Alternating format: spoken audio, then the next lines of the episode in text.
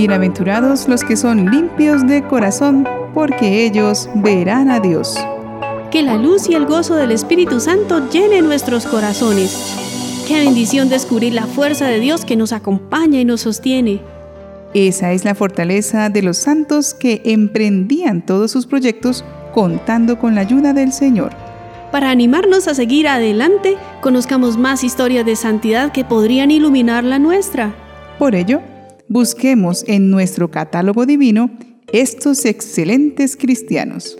Los santos que lograron la meta y la iglesia recuerda hoy, 9 de diciembre, son San Juan Diego, padre de familia y vidente de la Virgen, San Cipriano, obispo, San Pedro Furier, presbítero, Santa Gorgonia, madre de familia, Santa Leocadia, virgen y mártir, Santa Gulfilda, abadesa, Beato Bernardo María de Jesús Silvestrelli, presbítero, y el venerable Fulton Chin, obispo.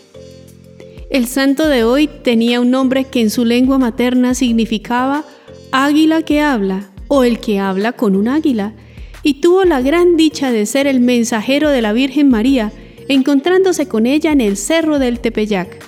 Él es San Juan Diego Huautlatoatzin. La primera mención al indio Juan Diego se encuentra en el Nican Mopowa, un texto incluido en el libro Huey Tlamahuicoltica, publicado por primera vez en 1649 por Luis Lazo de la Vega, capellán encargado del templo dedicado a la Virgen de Guadalupe en Tepeyac. Él lo atribuyó a Antonio Valeriano de Azcapotzalco, quien habría sido un indígena letrado por conventos jesuitas y que presuntamente habría escrito el primer manuscrito en 1556.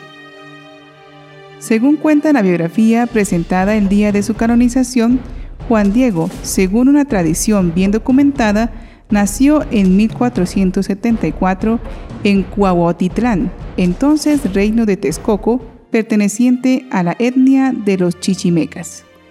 Ya adulto y padre de familia, atraído por la doctrina de los padres franciscanos llegados a México en 1524, recibió el bautismo junto con su esposa María Lucía.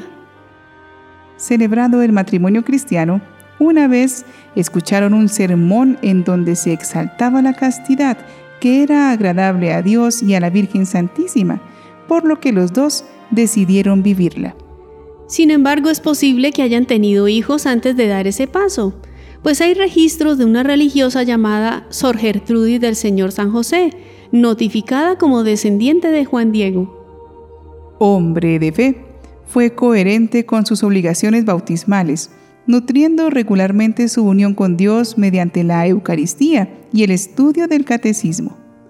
Juan Diego iba a Tlatelolco, donde aún no había convento ni iglesia, sino lo que se conocía como doctrina, una choza que era punto de evangelización. María Lucía falleció en 1529, quedando Juan Diego viudo dos años antes de las apariciones.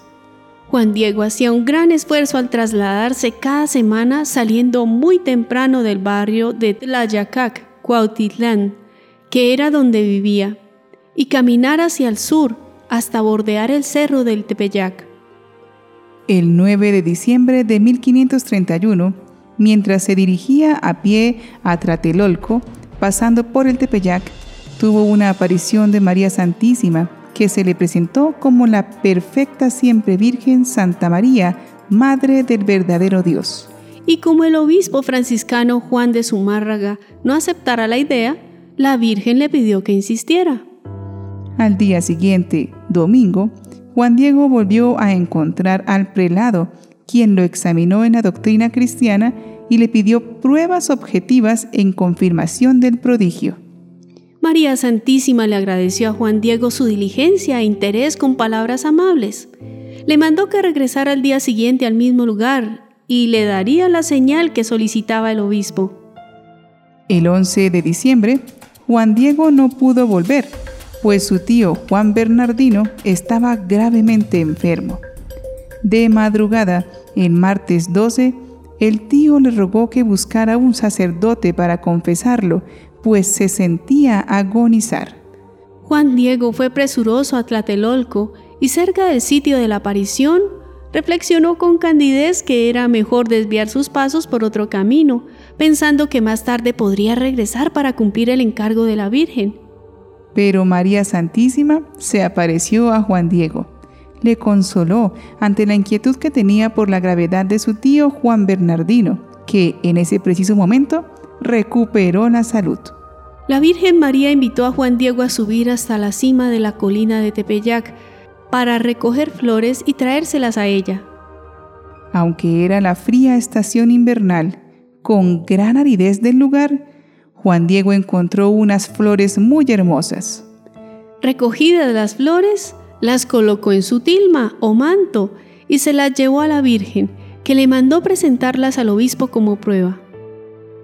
Una vez ante el obispo, el santo abrió su tilma y dejó caer las flores, mientras en el tejido apareció inexplicablemente impresa la imagen de la Virgen de Guadalupe, que desde aquel momento se convirtió en el corazón espiritual de la Iglesia en México.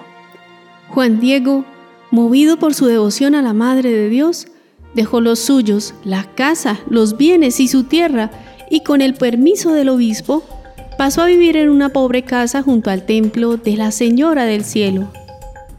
Viendo su tío Juan Bernardino que su sobrino servía muy bien al Señor y a su preciosa madre, quería seguirlo para estar juntos. Pero Juan Diego no accedió.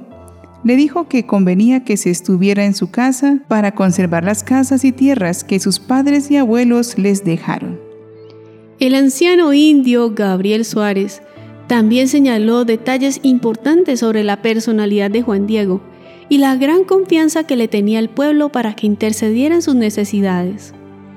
El dicho Juan Diego era un indio, buen cristiano, temeroso de Dios y de su conciencia, y que siempre le vieron vivir quieta y honestamente, sin dar nota ni escándalo de su persona, que siempre le veían ocupado el ministerio del servicio de Dios nuestro Señor, acudiendo muy puntualmente a la doctrina y a divinos oficios.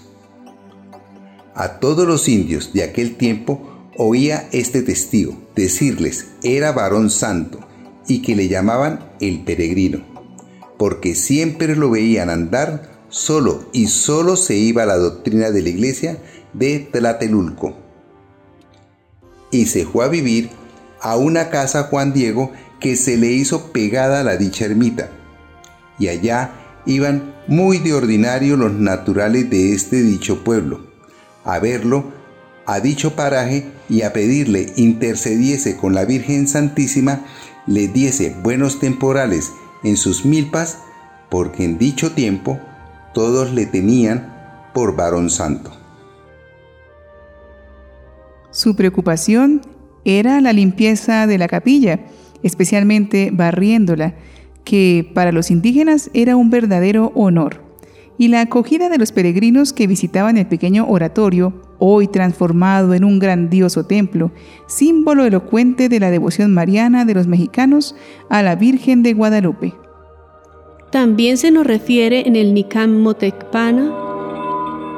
Se postraba delante de la Señora del Cielo y la invocaba con fervor Frecuentemente se confesaba, comulgaba, ayunaba, hacía penitencia, se disciplinaba, se ceñía silicio de malla y se escondía en la sombra para poder entregarse a solas a la oración y estar invocando a la Señora del Cielo.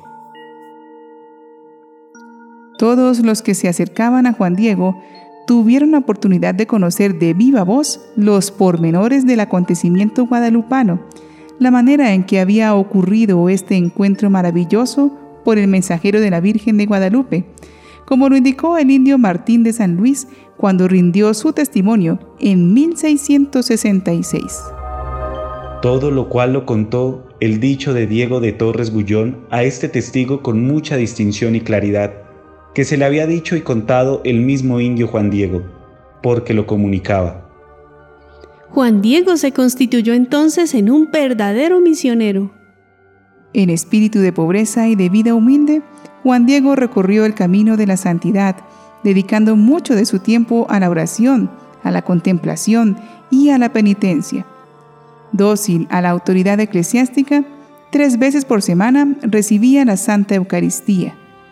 Juan Diego, laico fiel a la gracia divina, gozó de tan alta estima entre sus contemporáneos que éstos acostumbraban a decir a sus hijos, Que Dios os haga como Juan Diego.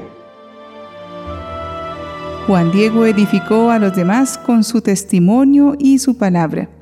De hecho, se acercaban a él para que intercediera por las necesidades, peticiones y súplicas de su pueblo, ya que cuanto pedía y rogaba a la Señora del Cielo, todo se le concedía. Se nos refiere en el Moctecpana. A su tiempo, le consoló mucho la Señora del Cielo, quien le vio y le dijo que ya era hora de que fuese a conseguir y gozar en el cielo cuanto le había prometido.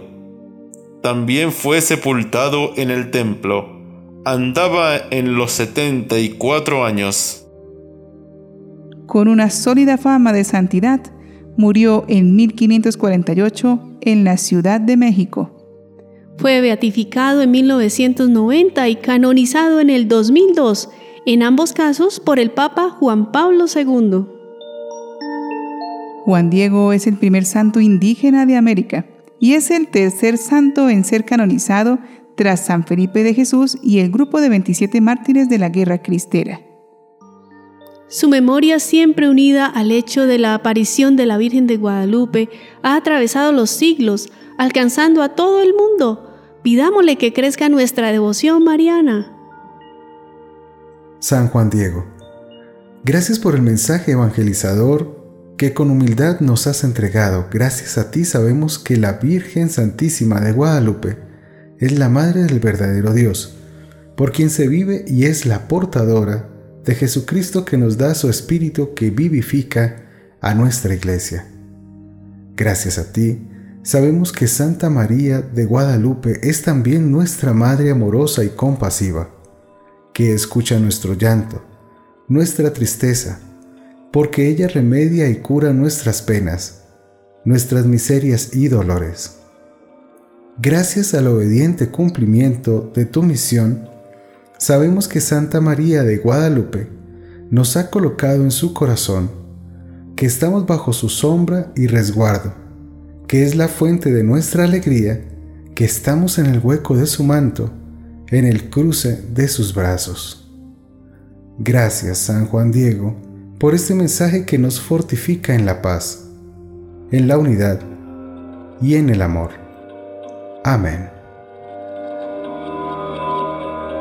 Los maravillosos detalles de la aparición serían tema para muchos episodios. Pero hoy, con sencillez y atención, descubramos que a veces damos muchos rodeos para resolver primero las preocupaciones terrenales y dejamos para luego el cumplir la voluntad divina. En estos casos, muchas veces la protección maternal de María nos lleva, como a Juan Diego, a reconocer la presencia del Dios por quien vivimos. María nos llama siempre a poner en orden primero los asuntos del Espíritu, que empieza a brotar en beneficios cuando transformamos con la luz de Dios nuestra manera de vivir la vida. No esperemos que nos mejore la vida sin mejorar el alma. Recordemos que esta vida es solo un paso para la verdadera vida que durará una eternidad. Si hacemos caso a María y hacemos lo que Jesús nos dice, veremos que nuestra vida se transforma y tanta negatividad y bloqueos que tenemos en nuestro interior se van desapareciendo cuando el Espíritu Santo llena nuestro ser. Pero tenemos que confiar como Juan Diego es la Madre de Dios la que nos invita y Dios el que nos restaura. No dudemos del amor con que nos cuidan. Así tendremos toda la energía para hacer el bien a todos nuestros hermanos y salir adelante con la ayuda de Dios, dando del infinito y tierno amor con que somos amados. San Juan Diego, ruega por nosotros.